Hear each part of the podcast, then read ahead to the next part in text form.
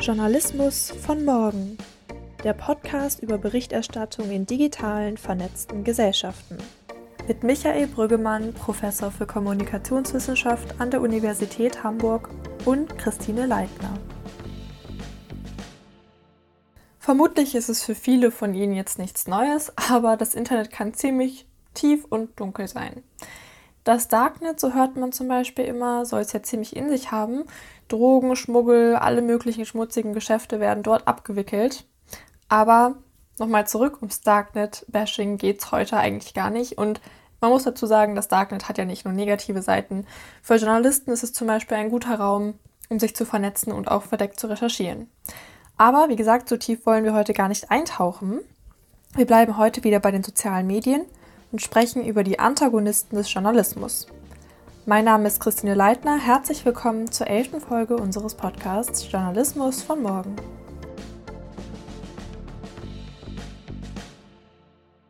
Ja, auch wenn wir heute bei den sozialen Medien bleiben, wird es natürlich doch etwas duster, denn wir beschäftigen uns mit den dunklen Mächten, den Antagonisten des Journalismus. Experte für dieses Thema in dieser Woche ist aber nicht Darth Vader oder jemand ähnliches, sondern Gerrit von Nordheim. Er ist Postdoc an der Uni Hamburg, Kollege von Michael Brüggemann und arbeitet im Forschungsteam von Katharina Klein von Königslöw. Die war ja auch schon mal bei uns zu Gast und hat noch im letzten Jahr über Mediennutzung des Publikums gesprochen.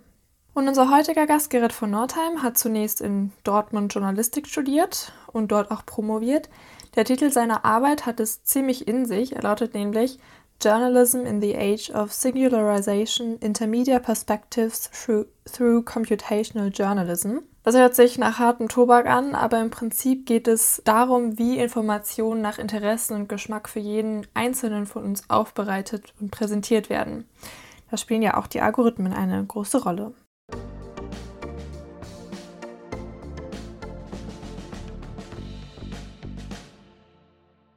Mit dem Themengebiet befasst sich unser Gast auch weiterhin. Aktuell geht er der Frage nach, wie der Journalismus in der digitalen Welt mit anderen Akteuren umgeht und zusammenarbeitet. Und das wollen wir auch in unserer heutigen Folge besprechen. Speziell geht es nämlich um die Gegner des Journalismus, ich hatte es eben schon angekündigt, und dann konkreter um die Frage, was passiert mit dem Journalismus in einem hybriden Mediensystem.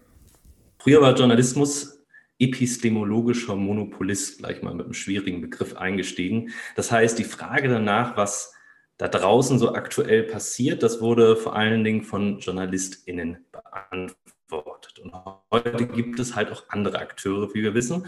Digital, äh, Digitalisierung, Vernetzung haben ermöglicht, dass es andere Medienlogiken gibt, neben der des Journalismus ähm, deren tragende Akteure auch mit dem Anspruch auftreten, etwas über Realität berichten zu können, Realität darzustellen. Chadwick spricht, also derjenige, der das äh, Hybrid Media System quasi äh, bekannt gemacht hat, geprägt hat, spricht von einem Conflict and Competition uh, based on older and newer media logics. Jarin spricht von der kulturellen Vorherrschaft des Journalismus, die nun relativiert werden müsse im Angesicht dieser neuen medialen Logiken, medialen Entwicklungen. Wo ist nun das Problem dabei an diesem grundsätzlichen Setting? Man könnte ja sagen, gut, haben wir mehr Diversität. Wir haben gelernt, Diversität ist potenziell ja hilfreich für die Meinungsbildung. Ähm, hier geht es jedoch nicht um journalistische Diversität, Themendiversität, Vielfalt von Perspektiven oder ähnlichem, sondern um eine Vielfalt von Zugängen zu Welt. Achtung, Animation. Die sich womöglich grundsätzlich unterscheiden, diese Zugänge zur Welt die Fragmentierung und Polarisierung erzeugen können, diese Zugänge zur Welt. Elst et al. beschreiben ähm, ja, in einem mittlerweile sehr kanonischen Paper das Phänomen des Relativismus. Sie beobachten, dass und da kommt wieder dieses the epistemic, das epistemologische ähm, status of information and knowledge has increasingly become an issue of public debate up to the point where factual information is often downgraded to mere opinion. Folgerichtet sprechen sie die Warnung aus, dass Menschen increasingly hold and hold on to false beliefs and jeopardize building consensus in ideologically polarized environments. Also da sind wir wieder bei den äh, Filterblasen vielleicht, wenn man so sagen will.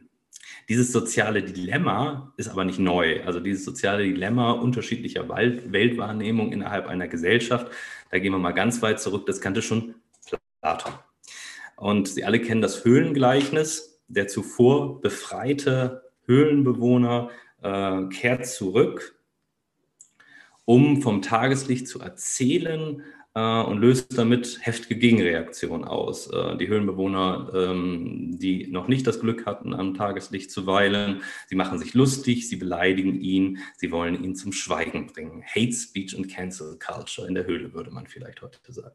Was Platon damit zum Ausdruck bringen wollte, dem Demos, also dem Volk, ähm, dem Uninformierten ist nicht zu vertrauen und der Versuch, ähm, ihm das ja, prometheushafte Feuer des Lichtes, die Vernunft, die Erkenntnis zu bringen, ist zum Scheitern verurteilt. Würde man das weiterdenken, käme man zum Schluss, Demokratie kann ja eigentlich gar nicht funktionieren.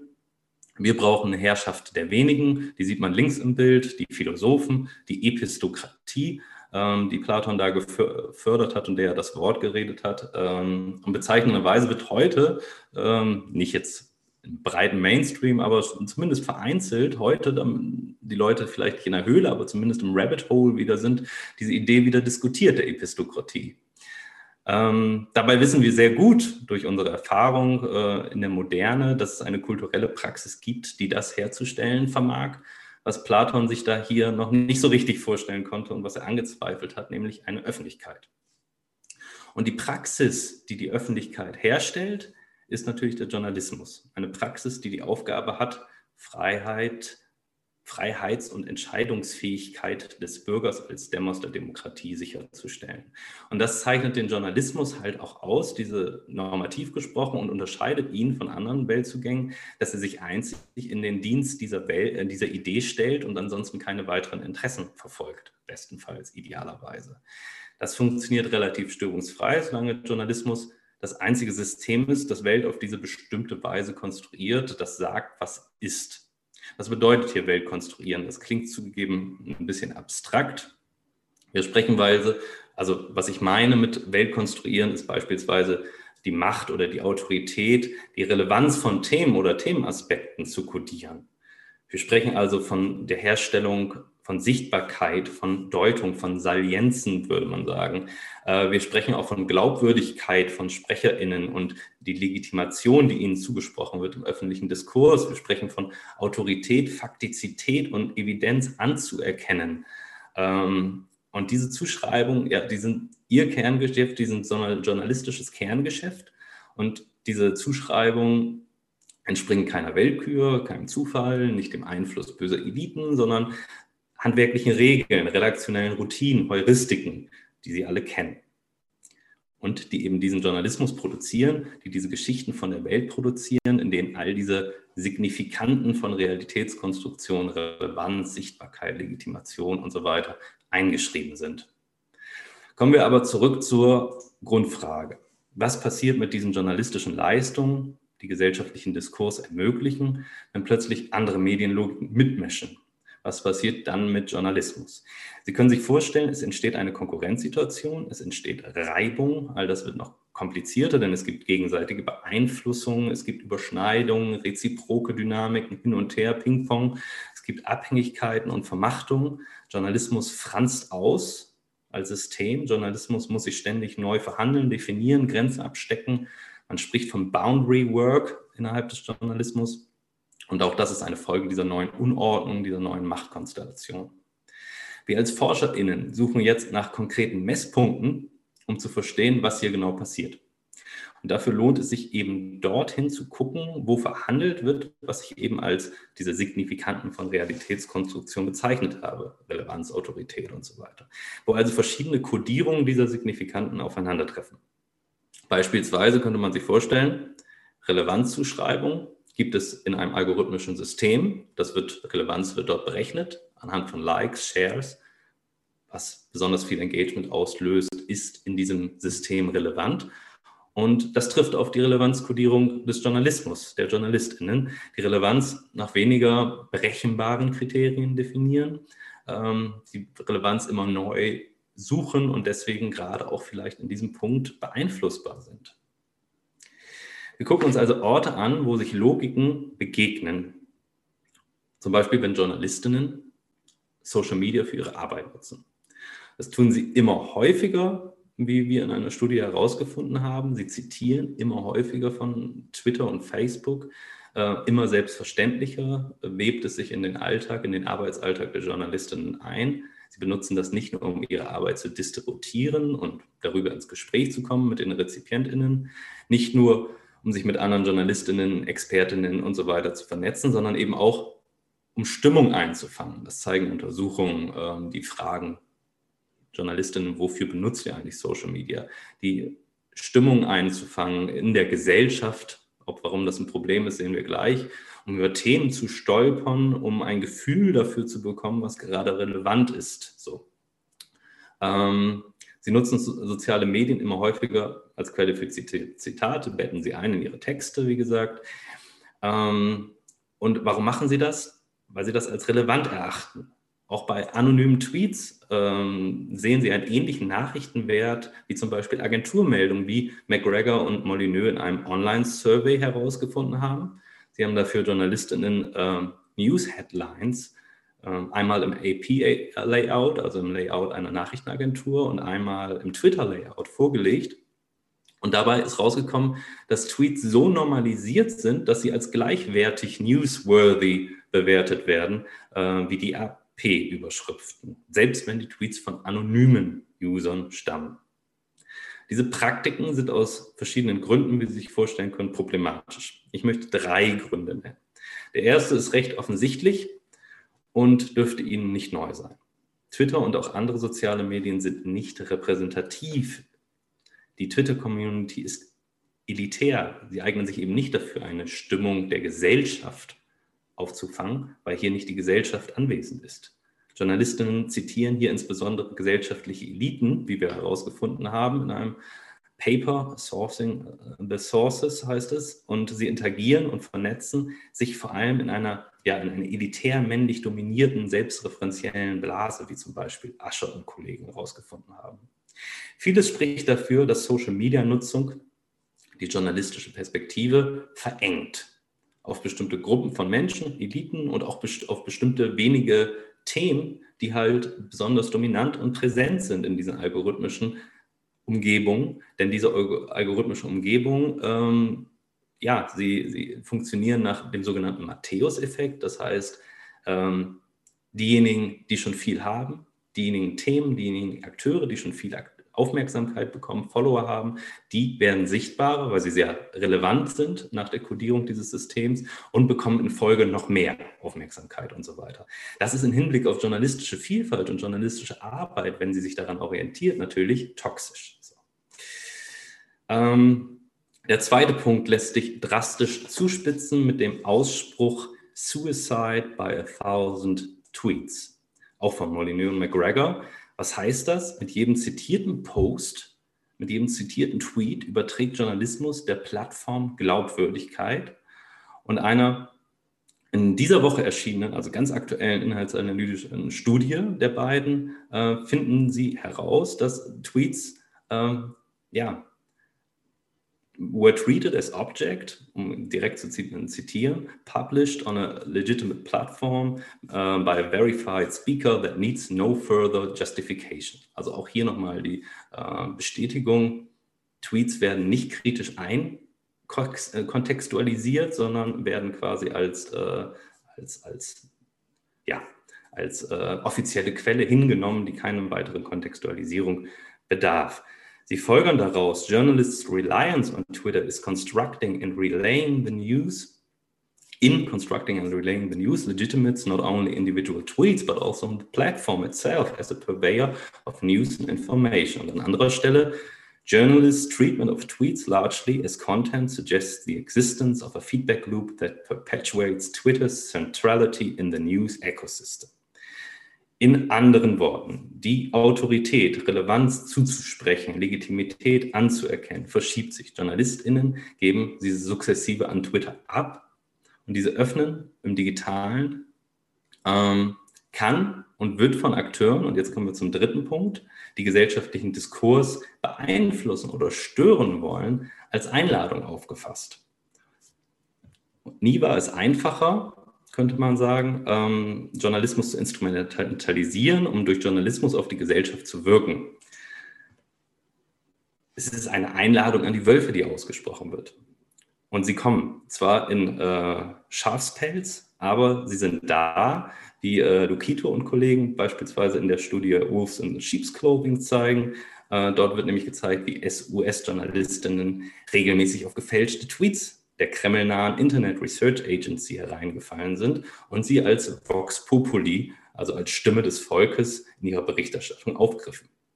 Also die Sorglosigkeit, die Molyneux und McGregor in ihren Studien äh, angedeutet haben, die äh, hat Konsequenzen, wie Lukito et al. zeigen.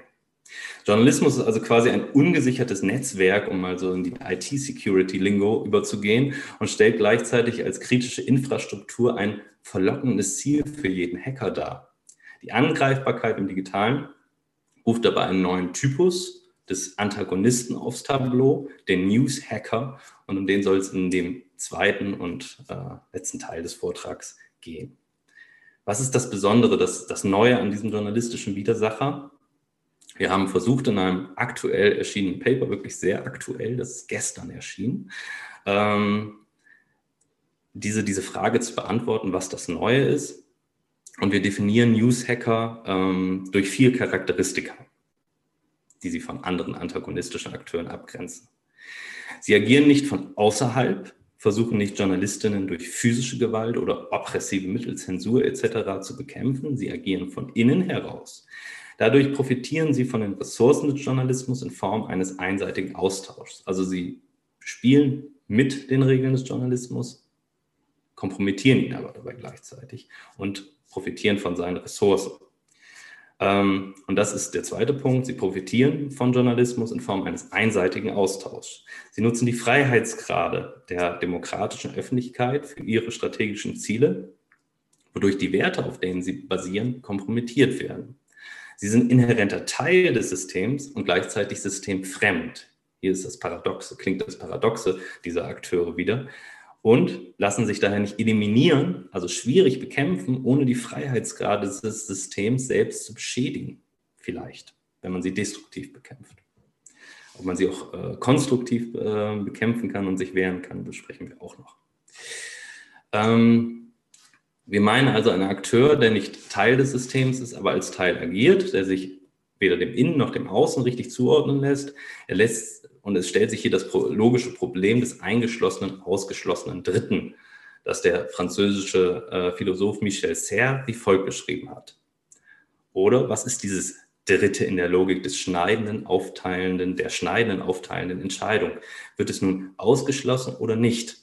Wir haben es hier mit einer dreiwertigen Logik zu tun, wo wir eigentlich nur zwei Werte erwarten, eben innen und außen. Und diese Dreiwertigkeit ist halt schwierig zu fassen. Und Serre tut das mit dem Begriff des Parasiten. Ähm, nach Wortursprung bedeutet Parasit Mitesser äh, und interessanterweise im Französischen auch Störgeräusch, Rauschen, Signalparasit. Der Parasit nutzt also die Freiheiten des Wertsystems, um die Werte, von denen sich dieselben Freiheiten ableiten, zu kompromittieren. Er sägt am eigenen Ast, könnte man sagen. Besonders deutlich wird die Strategie der Kompromittierung am Beispiel des lügenden Demagogen, des Lying Demagogue, wie Politikwissenschaftler ihn genannt haben. Ähm, er verletzt verschiedene Normen, vor allem die der Truthfulness, wie wir wissen, so klar und offenkundig, dass sich das Establishment von ihm distanzieren muss. Aber dann beginnt eine interessante Mechanik nämlich diese Distanzierung. This very need by the establishment to distance itself from the lying demagogue lends credibility to his claim to be an authentic champion for those who feel disenfranchised by that establishment. Und in der Folge erscheint derjenige, der die Normen nicht verletzt, der nicht so rabiat ist, ähm, der nicht vom Establishment irgendwie als Paria deklariert als Persona non grata erklärt wird, der erscheint weniger committed, die Mächtigen, die Eliten zu kritisieren. Und das betrifft natürlich auch in erster Linie die journalistischen Akteure, deren Aufgabe eben genau das ist, in einer kompetitiven Demokratie als Watchdogs die Eliten anzugehen. Diese Figur lässt sich auf verschiedene Strategien antagonistische Akteure übertragen. Ganz deutlich bei diesem aktuellen Beispiel. Ähm, hier kompromittiert der Fox-Moderator Tucker Carlson Journalistinnen, rekurriert dabei auch Verschwörungserzählungen so. Ähm, Journalisten haben eine Agenda, eine Machtagenda. Und das ist natürlich ein grundsätzlich paradoxes Verhalten. Er sitzt ja in einem Nachrichtenstudio, er führt Krieg gegen seine eigenen Kolleginnen, die tagsüber auf Fox News ganz normale Nachrichtensendungen haben. Aber das ist dieses Paradox, ist eben auch ein sehr typisches Verhalten für beispielsweise Populisten. Andere Strategien sind beispielsweise Leak Forgery, also politisch instrumentalisierte Data Breaches. Ähm, man denke an die, an die Clinton-E-Mails, also das politisch instrumentalisierte Veröffentlichen von großen Datenmengen. Das könnte man sagen, ist parasitär, wenn man das so weiterdenkt, wo, mit, welchen, mit welchen Freiheiten und mit welchen Ressourcen ähm, hat das zu tun? Ist das assoziiert? Das ist parasitär gegenüber dem Wert der Anonymität und der journalistischen Freiheit des Quellenschutzes. Die da wird dabei untergraben, wenn man das, äh, den Breach, den, das Leak ähm, quasi instrumentalisiert politisch. Die Strategie des wissenschaftlichen Mimikry, also sich aussehen lassen wie wissenschaftliche Evidenz, wie wissenschaftliche Expertinnen, also die Tarnung strategischer Information, ist parasitär gegenüber dem deliberativen Wert der Rationalität, auf den ja äh, eine evidenzbasierte Debatte äh, beruht. Der Wert der Repräsentation wird durch Dark Participation, das, äh, den Begriff kennen Sie vielleicht von dem berühmten Quant-Paper Dark Participation, der wird dadurch kompromittiert, durch solche Strategien wie Sock Puppets also, äh, oder Astroturfing, also das, äh, das, die Tarnung von strategischen äh, Kampagnen als, als äh, Bottom-up-Bewegung. Äh, die Freiheit von Identität und Selbsterfahrung wird durch Selbstbestätigungszirkel, durch Echokammern und so weiter unterminiert. Der Wert des politischen Agonismus, also des gepflegten politischen Streits, wird durch die strategische Kontroverse, also das Spin einer Kontroverse, eines, eines, eines, eines Streits um des Streits willen ausgehöhlt. Diese Strategien sind ganz vielfältigen Ursprungs. Also da reden wir von Propagandatechniken des KGB, äh, der ähm, Desinformation. Ähm, die wirken synergetisch zusammen mit Tools aus dem Online-Marketing im Digitalen. Und Insiderkenntnissen ehemaliger und vermeintlicher Journalistinnen auch, die wissen, wie, die, wie das Medienbusiness funktioniert und das genau äh, dann auch nutzen innerhalb der partisan oder alternativen äh, Mediensphäre. Diese Rogue Journalists übernehmen dann beispielsweise in parasitären Ketten die Funktion des Laundering, also des Weißwaschens. Also sie nehmen Slogans und Narrative aus Social Media, aus Reddit, aus Foren, ähm, bauen diese in ihre Artikel ein und damit werden sie dann legitim für beispielsweise populistische Akteure, die sie dann wieder aufgreifen und über populistische Akteure kommt es dann in die politische Sphäre, wo es wiederum von, vielleicht von äh, sogenannten Mainstream-Akteuren aufgegriffen wird. Also das ist ein ineinandergreifende, ähm, ineinandergreifende Mechanismen, ähm, wo, wo verschiedene äh, Akteure verschiedene Funktionen übernehmen und diese zielen darauf wiederum, die öffentliche Debatte zu beeinflussen und dort anzukommen und dort einen Impact zu haben. Die Angriffsvektoren der News-Hacker zielen auf die Schwachstellen des journalistischen Systems oder anders formuliert die Sollbruchstellen. Hierbei ist es oft schwer auszumachen, an welcher Stelle diese Sollbruchstellen zu verorten sind, ob das fehlende journalistische Sorgfalt ist bei der Verifikation beispielsweise, mangelnde Kompetenzen, digitale Naivität, äh, fehlende, fehlende digitale Kompetenzen oder manipulierbare Recherchepraktiken beispielsweise, ähm, wie wir es bei Molyneux und McGregor oder bei Lupito gesehen haben. Die sorgen für Verwundbarkeiten oder es können auch schlicht finanzielle Mittel fehlen, um sich den, gegen die Angriffe zu immunisieren. Ziel der News-Hacker ist die Manipulation redaktionellen Outputs, also die Verzerrung von Tonalität, von Volume, von journalistischer Agenda. Und da sind wir wieder bei Relevanzkriterien, bei äh, Autorität, bei und so weiter und so fort, bei Sichtbarkeit. Ähm, und wie wir gesehen haben, dort endet der Angriffsfaktor nicht. Er kompromittiert dabei auch die Werte, auf denen das Ganze basiert und erbeutet quasi Ressourcen. Ja. Ressourcen wie Reputationsgewinne. Es gibt den sogenannten Displacement-Effekt, ähm, der gemessen wird, wo tatsächlich alternative Medien im Medienbudget von verschiedenen ja, politisierten ähm, Rezipientinnen äh, die klassischen Medien ersetzen dabei. Also da sieht man tatsächlich den, den materialisierten Ressourcengewinn sozusagen von diesen Strategien.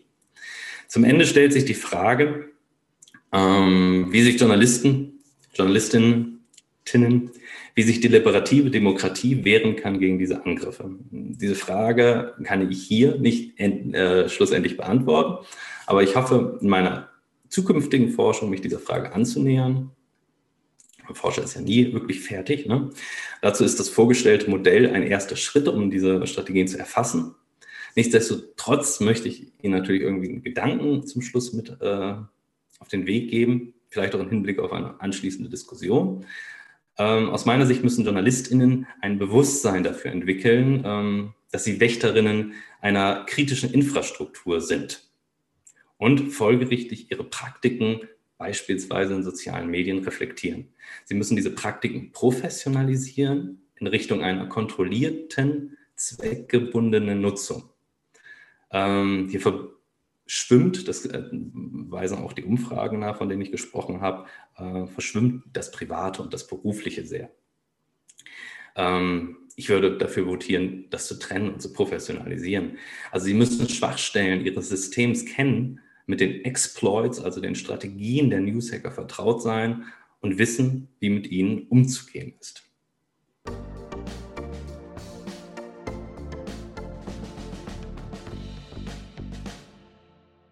Wie immer folgt nach dem Gastvortrag auch ein Interview. Michael Brüggemann und Gerrit von Nordheim haben sich im Anschluss nochmal stärker auch mit dem öffentlich-rechtlichen Rundfunk auseinandergesetzt und geschaut, wie die so im Netz agieren.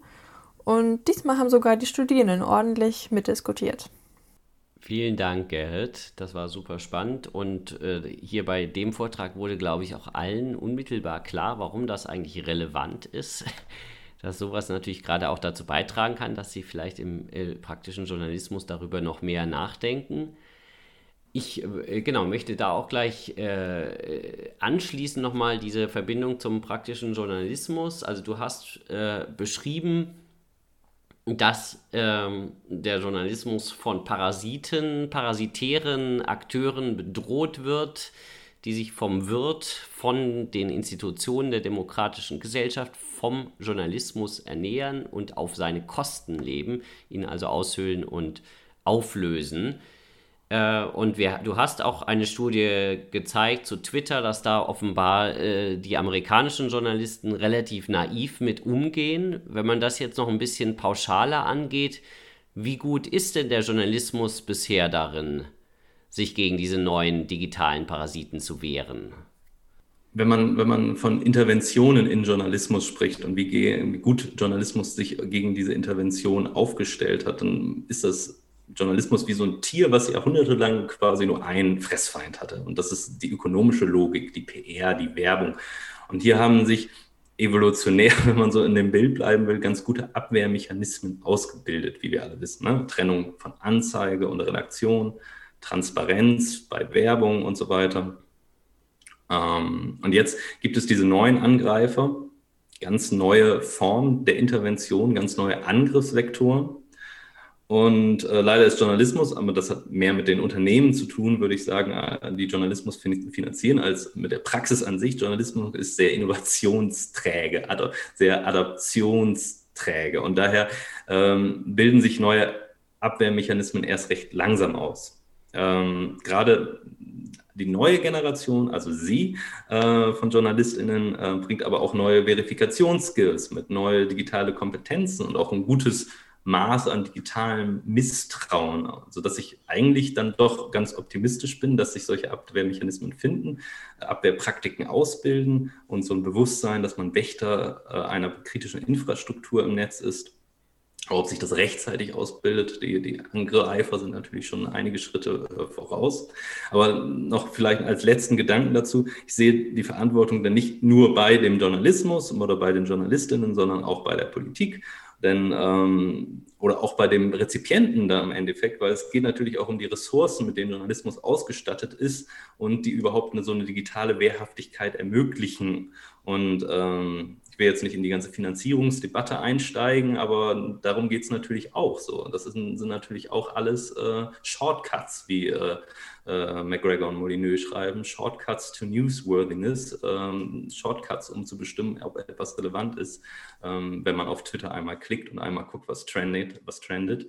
Ähm, das ist auch eine, eine, ein Resultat von Rationalisierung und ähm, fehlenden Ressourcen, würde ich sagen. Das schien mir, schien mir auch so, dass das bei diesen, wenn man über diese ähm, Verletzlichkeiten des Journalismus nachdenkt, ähm, die dahinterliegende, äh, das dahinterliegende Problem schon oft das Ressourcenproblem ist, also dass man zu wenig, man hat zu wenig Geld im Journalismus und deswegen haben die Journalisten, die dort arbeiten, zu wenig Zeit und sind zu wenige und sind noch stärker in Versuchung, in diese ganzen Fallen reinzutappen. Und äh, ein Punkt, der vielleicht in einem Vortrag etwas weniger ausgeprägt war als in dem Paper, was ich auch zum Lesen empfehle, dass es ja auch nicht nur, äh, oder es sind ja nicht nur böse Propagandisten, äh, die diese parasitäre Rolle haben, sondern eben auch Native Advertising oder sowas. Oder Twitter selber oder? Habe ich das, wie, wie sind die Plattformen selbst da zu verorten in dem Kontext?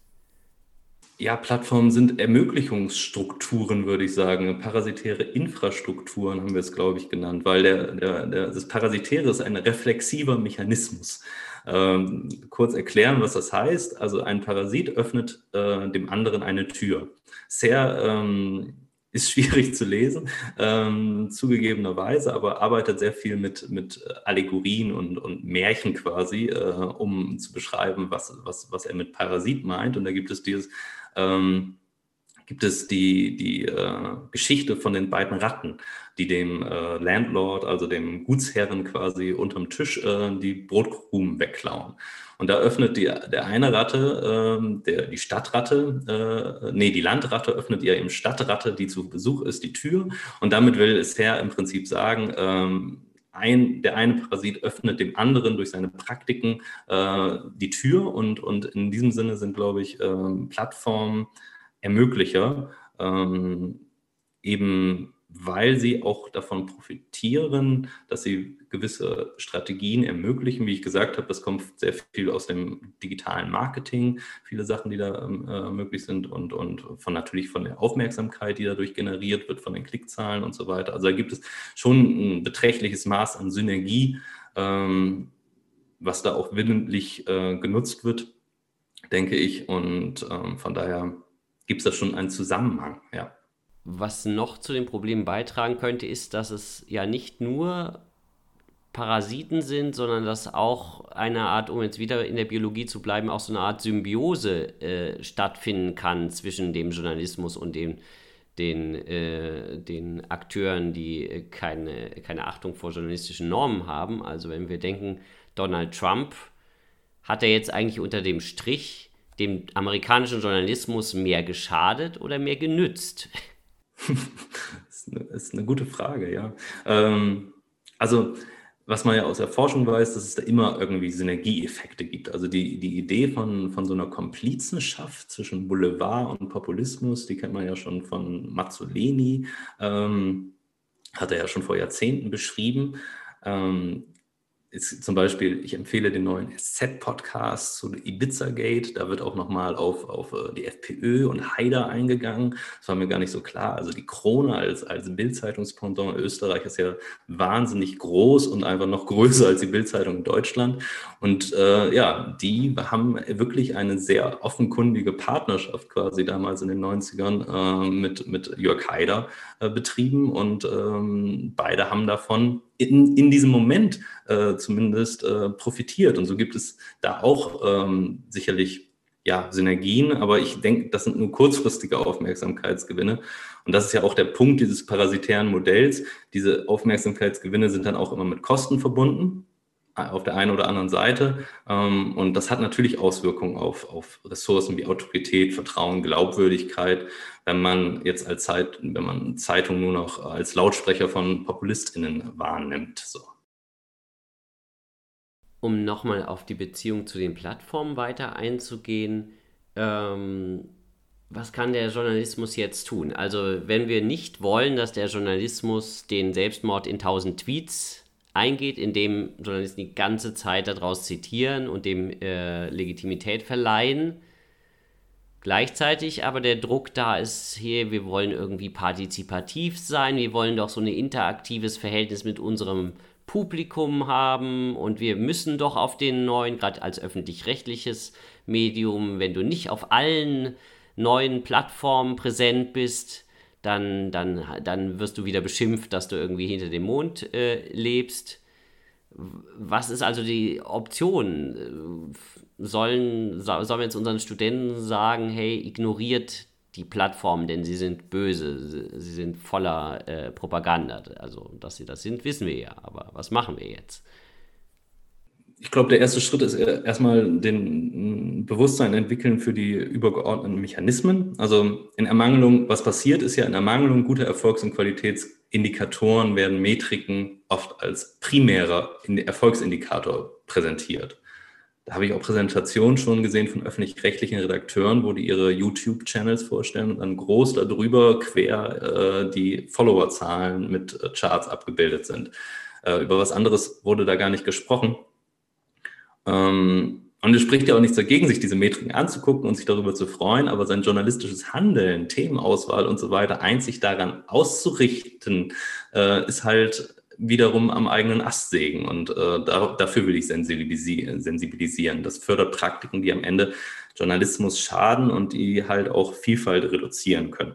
Und was kann man machen? Also man kann Plattformen verstehen und Transparenz herstellen, ähm, dann ist äh, wirklich ein bewusster Umgang überhaupt möglich. Dann sind auch Regulierungen möglich. Journalisten müssen auf Regulierungen natürlich auch hinwirken. Dafür braucht es Transparenz, dafür braucht es Datenzugänge. Das ist ein großes Thema. Das wird gerade äh, auf europäischer Ebene von Digital Service Act ähm, diskutiert.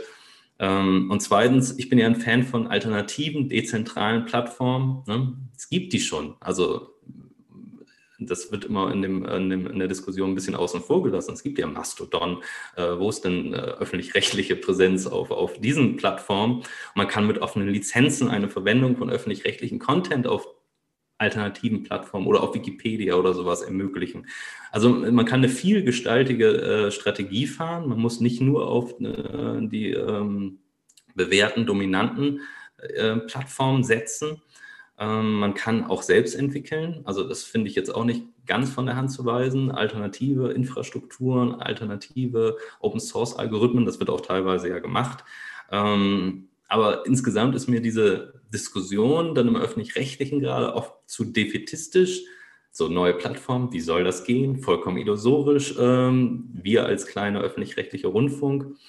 Und dann kommt da Clubhouse und alle sind Feuer und Flamme und sagen, wow, jetzt geht doch eine alternative Plattform. Das ist, also klar, hinkt jetzt ein bisschen, ist jetzt ein bisschen zugespitzt, aber da wird, ist schon ein Widerspruch drin und er wird aus meiner Sicht nicht offen genug diskutiert. Also ich bin auch, ich glaube auch nicht, dass der öffentlich-rechtliche komplett raus muss aus YouTube oder so. Aber wenn man, wenn man das so ein bisschen kritisiert, dann wird man ja meist so in den, also gerade wenn das von Forscherseite kommt, dann heißt es, das ist, sind so naive Ideen, die nichts mit der Praxis zu tun haben aus dem Elfenbeinturm.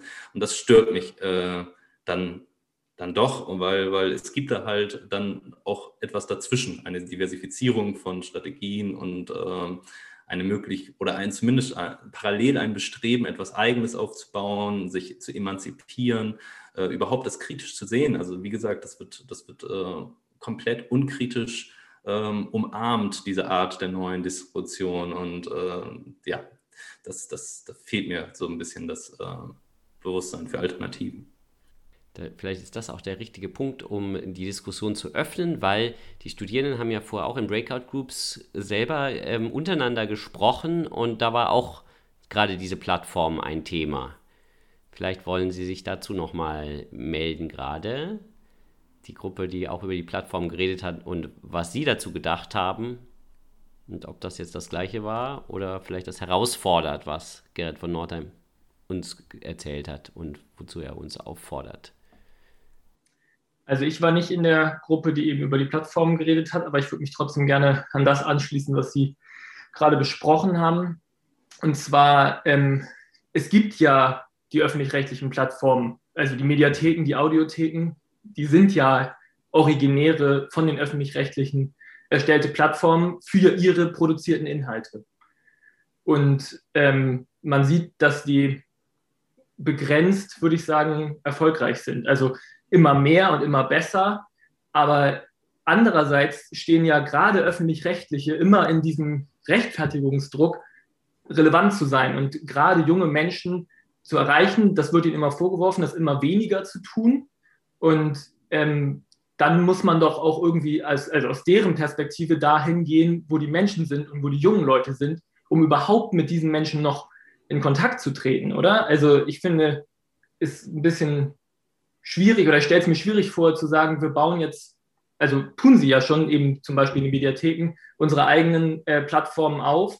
Da erreichen wir die Menschen aber nicht mehr und müssen uns dann rechtfertigen, warum wir andersrum nicht dahin gehen, wo die jungen Menschen sind. Ja, definitiv. So argumentieren die Vertreter des öffentlich-rechtlichen Rundfunks auch.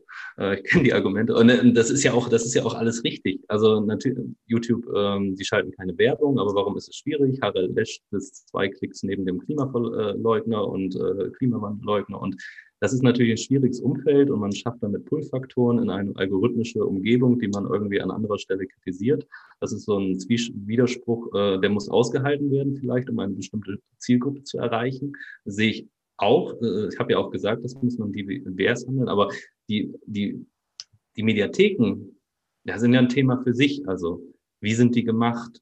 Wie spät wurden die wie umgesetzt? Ähm, welche Restriktionen haben die? Ähm, wie sehr wurde dort auf Innovation und äh, digitale Rezeption gesetzt? Und wurde dann gesagt, naja, so richtig innovieren müssen wir da nicht, es gibt ja YouTube. Und dann zu sagen, ja, so gut sind unsere Mediatheken ja nicht, so werden die nicht gut angenommen, wir müssen ja auf YouTube. Das ist irgendwie eine sehr tautologische Argumentation, die ich nicht ganz mitgehe. Ähm, also ich glaube, die Mediatheken und all das oder die gesamte digitale Präsenz könnte man auch anders machen. Ich war vorhin in der Gruppe, wo wir auch über die Plattform gesprochen haben.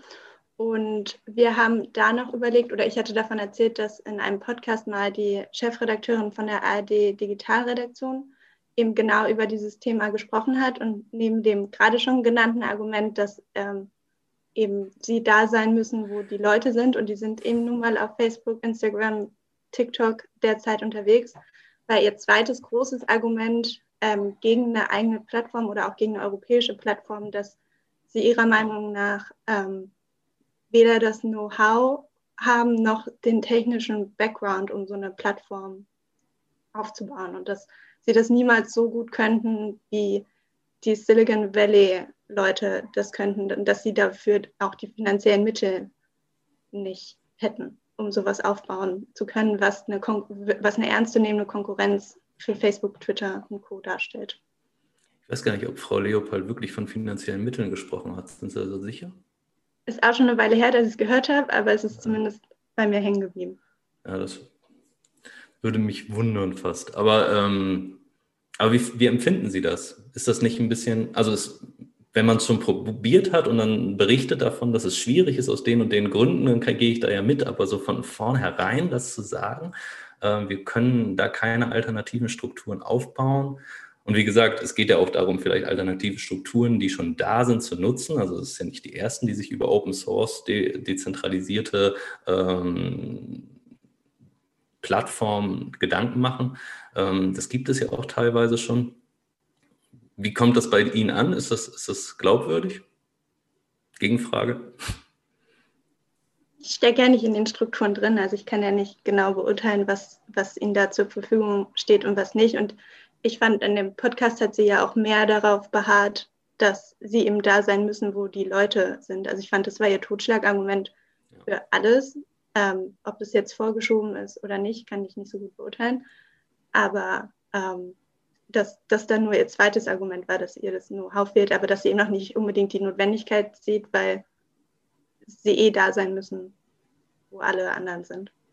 Mhm. Aber ich, also wenn ich da kurz darauf reagieren darf, ich finde es ein bisschen, das ist so ein bisschen auch typisch öffentlich-rechtlich, finde ich. Also was wir nicht bei uns im Haus haben, das, das gibt es halt nicht. Da wird, finde ich, so ein bisschen damit getan, als gäbe es in Deutschland niemand, der mit einem Computer umgehen kann. Also es gibt ja durchaus IT-Unternehmen, die sowas äh, aus der Privatwirtschaft oder so, die sowas auch regeln könnten. Aber das ist, finde ich, wieder so ein so ein bisschen, ja, die öffentlich-recht, äh, ja, die Leute sind auf anderen Plattformen, aber wenn wir auch keine eigene Plattform entwickeln, die attraktiv ist, um die Leute irgendwie davon wegzuziehen, wenn wir nicht irgendwie diesen, diesen Schritt mal wagen, zu sagen, okay, wir probieren es anders und bieten vielleicht was an, was andere Plattformen nicht haben, was uns als Alleinstellungsmerkmal ausmacht, dann werden die Leute auch für immer auf äh, Facebook und Instagram bleiben. Also das ist so ein bisschen Selbstmitleid, finde ich.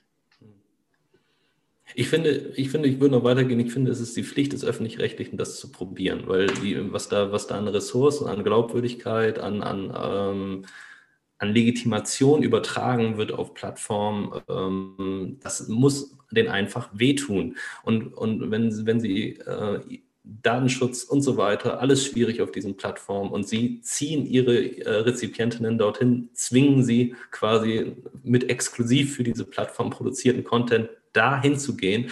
Und all das hat der Hörer damals in diesem Podcast ähm, auch kritisiert und hat gesagt, ich fühle mich damit nicht wohl. Äh, und es gab kein, kein, kein Bewusstsein dafür, kein, ja, Sie haben recht, wir müssen das machen, wir haben dabei auch Bauchschmerzen, aber ähm, wir sind da an was dran. Es gibt da, wir, wir versuchen äh, Alternativen zu entwickeln. Ähm, das, das, das fehlte mir auch gerade in diesem Gespräch ein bisschen. So.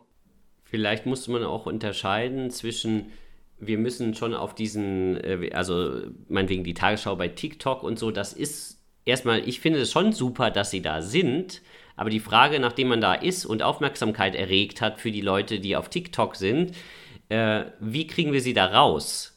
Also, dass nicht in jedem äh, Radiobeitrag hingewiesen wird, hey, ihr könnt uns auch auf Instagram folgen, sondern umgekehrt auf Instagram eher oder TikTok äh, gesagt wird, wie, wie kriegen wir die Leute hier raus? Oder ihr könnt auch übrigens hier einfach auf unsere Le Website klicken und da kriegt ihr noch so und so viel Zusatzmaterial. Also so ganz praktisch auch im Kleinen. Ähm, wo es darum geht zu sagen, hey, wo sind wir eigentlich? Sind wir auf ist YouTube unser Hauptkanal und ist YouTube angesichts der, der, des Kontextes, in dem YouTube steht, eine gute Plattform für deutsche steuerfinanzierte, abgabenfinanzierte, finanzierter Journalismus oder kann, sollte äh, YouTube allenfalls eine Plattform sein, wo ich Leute rauslocken will? Ich finde, äh, was Sie, Herr von Nordheim, eben angesprochen haben mit dem Auftrag, ist ein gutes Stichwort. Ich bin nicht so tief drin im Rundfunkstaatsvertrag, aber meiner, also meines Wissens nach steht da nicht drin, dass äh, öffentlich-rechtliche eine, ein soziales Netzwerk, ein öffentlich-rechtliches soziales Netzwerk ähm, bereitstellen müssen, sondern dass sie eben hauptsächlich ähm, informieren sollen, und zwar in Form hauptsächlich von äh, Audio- und äh, Videoberichterstattung. Und ähm, dafür, also die Infrastruktur, da bin ich auch nicht ganz genau informiert, aber soweit ich weiß, zum Beispiel Sendemasten oder so, stellen die öffentlich-rechtlichen ja auch nicht selber, sondern ich weiß gar nicht, wie das organisiert ist, aber so um ähm, Hörfunk sozusagen technisch abzuwickeln, da nutzen, würde ich mal schätzen, sie ja auch Infrastruktur, die von wem auch immer betrieben wird. Ähm, also so sehr ich das auch cool fände, wenn es das gäbe, nicht nur aus datenschutzrechtlichen Gründen ein öffentlich-rechtliches soziales Netzwerk, sondern zum Beispiel auch aus diesen ganzen äh, Überlegungen, die jetzt in den letzten Wochen nochmal aufgetaucht sind, von wegen, ähm, wer entscheidet eigentlich, was auf diesen Plattformen veröffentlicht werden darf, wer da sprechen darf und wer nicht. Das ist ja auch, fände ich, wäre das prädestiniert dafür, ähm, durch irgendwie öffentlich-rechtliche Strukturen ähm, kontrolliert zu werden, ist halt die Frage, ob das öffentlich-rechtliche Rundfunksender machen müssen oder ob da nicht eher so dass dieses äh, Modell äh, Rundfunkräte ähm, besser geeignet ist, die dann aber speziell für ein spezielles soziales Netzwerk eingesetzt werden und nicht auch noch von öffentlich-rechtlichen Rundfunk betrieben werden müssen, der meiner Meinung nach gar nicht die Legitimation dafür hat, weil er nur das machen darf, ähm, was ihm aufgetragen wird.